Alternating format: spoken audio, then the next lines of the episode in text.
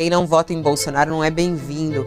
A reportagem do UOL ouviu alguns é, frequentadores de igrejas evangélicas. Viva! Está com o Expresso da Manhã. Eu sou o Paulo Baldaia.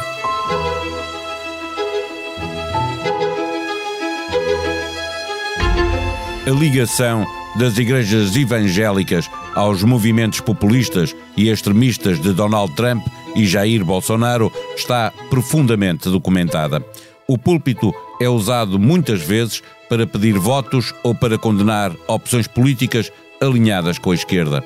No seguimento da fracassada tentativa de golpe, os bispos católicos condenaram os ataques em Brasília, enquanto os evangélicos ficaram em silêncio. Vistos muitas vezes como seitas pelas suas visões extremistas do mundo, as igrejas evangélicas ganharam peso político nas Américas, em África e também na Europa, onde cresceram em número de fiéis junto das comunidades imigrantes. A agenda evangélica é determinante em partidos ou movimentos extremistas e influencia também o Chega. No início desta semana, Henrique Raposo escreveu um artigo no online do Expresso sobre este tema e é a partir desse texto que fazemos a conversa de hoje. O Expresso da Manhã tem o patrocínio do BPI, eleito o melhor private banking em Portugal em 2022 pelas revistas PWM e The Banker nos Global Private Banking Awards. Este prémio é da exclusiva responsabilidade da entidade que o atribuiu. Banco BPI SA, registado junto do Banco de Portugal sob o número 10. Vive Henrique Raposo. A propósito do que vimos acontecer no domingo em Brasília, escreveste um texto no Expresso a que deste o título Bolsonaro e Trump, o mal-estar evangélico. Mais do que uma questão política, o populismo das Américas é de base religiosa? Bom dia. É de base religiosa. Tem outros fatores, mas a sua base, aquilo que lhe dá o fogo particular, é religiosa. Uh, e é bom, isto é importante porque as elites ocidentais, quer as elites liberais americanas, quer as elites europeias, deixaram de conseguir pensar com base na religião.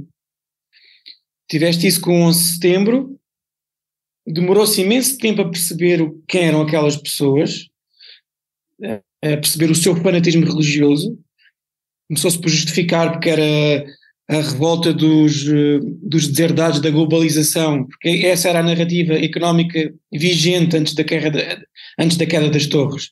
Não, não, tem nada a ver com isso. O Bin Laden era rico. Um, era um tinha uma mentalidade religiosa e fanática do ponto de vista religioso. E nós temos que levar essa lente religiosa para perceber parte do populismo, sobretudo o americano, quer o brasileiro, quer, quer o dos Estados Unidos. E tem a ver, que, de facto, com o movimento evangélico. Há uma cisão na sociedade americana, e pelo que eu percebo agora na sociedade brasileira, entre a bolha evangélica, e é uma bolha com milhões de pessoas, e o resto. E no resto, muitas vezes, até estão, estão os católicos. o resto começa a ser, começa nos católicos. Há uma divisão no mundo cristão entre, entre evangélicos de um lado e os outros do, do outro lado. É um, é um exemplo. Na América, tu tens eh, o mundo evangélico, é, é radicalmente pró-vida no aborto, mas depois é radicalmente pró-armas pró e pró-pena de morte que é uma enorme contradição. E tu tens na América os católicos a dizer, ok, se nós somos pela vida no aborto, então também temos de ser pela vida e lutar contra a pena de morte e contra as armas. Mas tu, quando deixa-me lá ir ao ponto que também é do teu texto, quando comparas com o, com o islamismo radical no Médio Oriente, a luta entre xiitas e sunitas, e agora do que estavas a falar, eh, eh, antecipas que esse problema possa vir a existir de modo parecido entre evangélicos e outras igrejas cristãs, mais ainda contra outros credos? Mas já está a existir. O que eu estou a tentar dizer é que já existe nas Américas, ou seja, e estamos a falar do Brasil e dos Estados Unidos, a maior potência do mundo e um dos maiores países do mundo, onde existe uma cisão civilizacional dentro do mundo cristão, onde tu tens uma radicalização, a meu ver, e eu estou a falar como católico, como cristão, a meu ver, absurda, fanática, da bolha evangélica. Mas que a consequência final pode ser matar? É isso que também dizes? O que eu estou a dizer é que se não pararmos esta onda, esta guerra cultural, onde, para perceberes aquela mentalidade, o evangélico está a reduzir a realidade a, uma, a um ou dois indicadores. É o aborto e, e a questão homossexual. Tudo o resto desaparece. Uh, para conseguirem reverter o Roe versus Wade, os evangélicos pactuaram com tudo o que o Trump fez e disse. Para conseguirem a reversão da, questão do aborto, pactuaram com a destruição da liberdade, uh, os maus tratos e, e, o ódio contra imigrantes, a destruição da própria decência da figura do presidente, pactuaram com tudo. E, e, e tu estás a caminhar no sentido, quer nos dois países, para uma guerra civil. Eu, eu ainda há dias falando isso na Renascença. No início de 2022, ou seja, há um ano, eu disse que estavam, estavam criadas todas as condições objetivas e subjetivas para termos uma guerra como há muito não víamos. E o meu momento, nós tradamos, correu bem para mim, mas mal para o mundo, que tivemos a guerra na Ucrânia. Eu acho que nós estamos a caminhar para um momento em que há todas as condições, infelizmente, objetivas e subjetivas, para ter um clima, ou de facto uma guerra civil, quer nos Estados Unidos, quer no Brasil, a guerra civil não vai ter a forma que nós temos todos na cabeça, né? não é o norte e sul, duas linhas de soldados uns contra os outros, mas é de facto um caminho para uma guerra civil. Tu Matar em nome da religião, o número, não? O número, o número de atentados ou de tiroteios, digamos assim, tu tens na América, é ou não é de um país que está em pré-guerra civil? Quando é que nós começamos a dizer que aqueles tiroteios. Muitos deles com base religiosa, sem dúvida nenhuma. Quando é que nós passamos a dizer que aqueles tiroteios são atentados? Se fossem praticados por muçulmanos, nós teríamos a dizer que eram atentados. Era ou não é verdade? É verdade, sim. Certo? E se calhar nós já estamos nesse ponto. E nós não conseguimos, nós, quando digo nós, as elites americanas, não, não conseguem verbalizar isso porque isso é, está no domínio do indizível. Tu assumires que o teu país está de novo a caminhar para um cenário de guerra civil, é obviamente algo que, ninguém quer assumir. E mais, é outra coisa, sobre Roe versus Wade, a decisão do Tribunal eh, do, do Supremo americano é a consagração do princípio constitucional dos solistas, dos velhos solistas da Confederação, ou seja, não há uma união, não há uma federação onde há uma lei para todos, cada Estado decide o que quer ou não fazer. Isto é a consagração da ideologia dos solistas, dos da, confederados. Da que foi derrotada no, no, na Guerra Civil. Né? Exatamente, exatamente. Eh, deixa-me olhar para cá, para Portugal. André Ventura apresenta-se como católico, eh, mas eh, a Visão fez uma investigação há dois anos em que revelou fortes ligações do Chega e do seu líder junto dos lobbies evangélicos. O, o que há de fenómeno evangélico das Américas que possa ser transportado para cá? Eu acho que há bastante, no sentido em que, obviamente, não terá uma escala semelhante, mas eu acho que o movimento evangélico em Portugal, devidamente arregimentado politicamente, e essa reportagem da visão mostra-nos uma ligação entre o mundo evangélico e o Chega, o número de votantes que há em Portugal chega para, chega para dar alguns deputados ao Chega e chega para criar um problema. E eu acho que esse problema existe.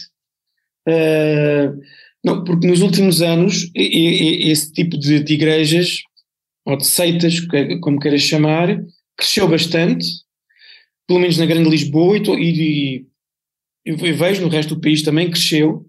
E se essas pessoas são arregimentadas politicamente, como aconteceu nos Estados Unidos e no Brasil, onde há uma ligação política direta entre o mundo evangélico e os candidatos nacionalistas populistas, então nós temos de facto um problema. Essas pessoas cá também veem isso acontecer no Brasil e, no, e nos Estados Unidos, portanto têm elas próprias uma tendência, sem que lhes indiquem o voto, de, de, de ter uma preferência pelo Chega, não é? Porque vem acontecer com o Bolsonaro e com o Trump.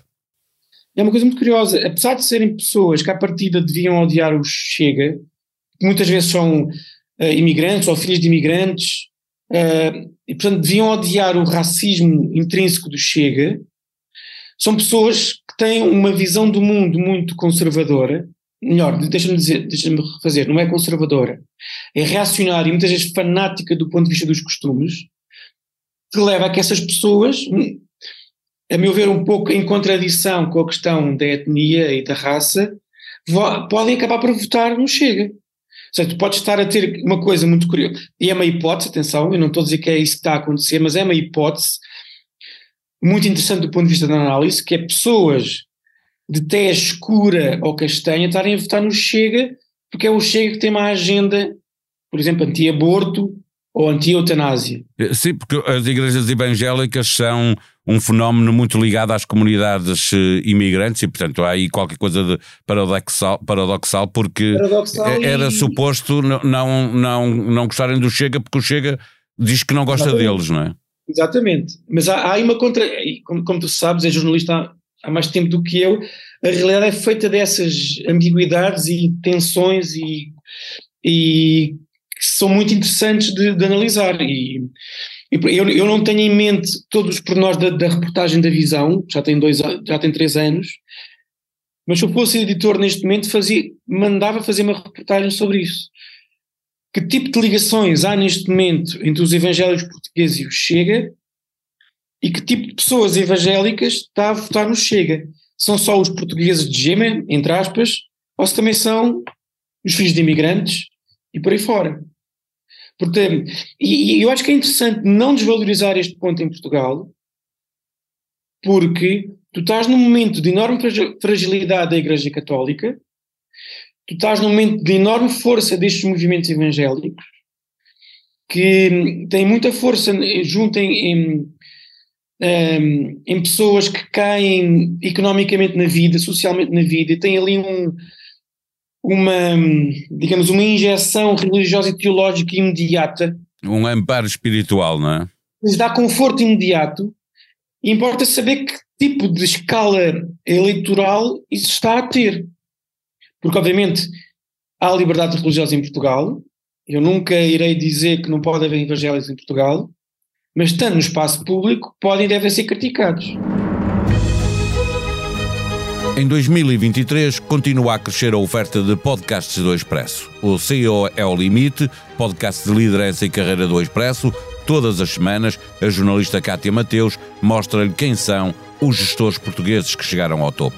A história repete-se, um diálogo descontraído em torno da história, dos seus maiores personagens e acontecimentos. Todas as semanas, Henrique Monteiro e Lourenço Pereira Coutinho partem de um ponto que pode levar a muitos outros. São assim as boas conversas.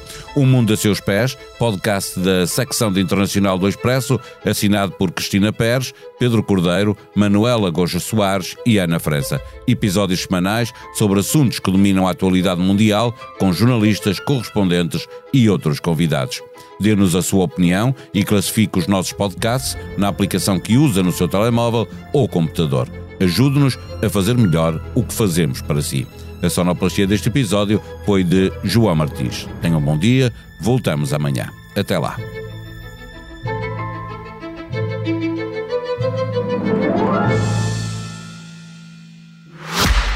O Expresso da Manhã tem o patrocínio do BPI, eleito o melhor private banking em Portugal em 2022 pelas revistas PWM e The Banker nos Global Private Banking Awards. Este prémio é da exclusiva responsabilidade da entidade que o atribuiu. Banco BPI SA, registado junto do Banco de Portugal sob o número 10.